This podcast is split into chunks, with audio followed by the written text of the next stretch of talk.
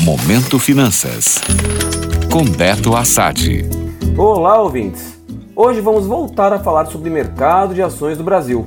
E para quem acompanha a bolsa por aqui, deve ter visto que o mês de novembro foi muito bom para a renda variável. O Ibovespa, principal índice da nossa bolsa de valores, fechou o mês de novembro com uma alta de 15,90%. Foi de longe o melhor mês deste ano e o melhor mês desde novembro de 1999. Importante lembrar que em março tivemos o mês do pesadelo da Covid-19. Naquele mês, o índice caiu quase 30%, o que com certeza quebrou muita gente. Já dezembro também começou bem, com alta superior a 2% nestes dois primeiros dias. E um setor que vem ajudando bastante o desempenho do Ibovespa é o setor de bancos. Depois de ter sofrido muito com a crise da pandemia e por consequência a inadimplência, além da queda da taxa de juros e o aumento da concorrência por causa dos bancos digitais, parece que as grandes instituições financeiras voltaram a atrair a atenção dos investidores.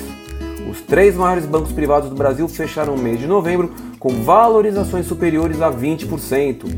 E todos os três já vão subindo mais de 4% neste início de mês. Importante destacar que os bancos têm uma participação muito grande na composição do índice.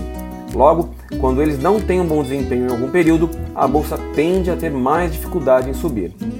Outros setores que tiveram um bom mês de novembro foram das companhias aéreas e de turismo. Essas ações estão entre as mais afetadas pela pandemia e parece que agora começaram a se recuperar. Resta a nós investidores torcer para que o coronavírus não pare o Brasil e o mundo de novo. Caso contrário, poderemos ter sim um final de ano mais complicado. Gostou? Para saber mais sobre o mercado financeiro, acesse meu Instagram, beto.assad.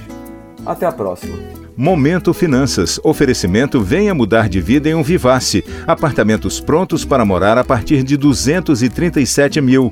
JVF Empreendimentos. Construindo Felicidade. Entre em contato com um de nossos corretores. 71 3512 4019.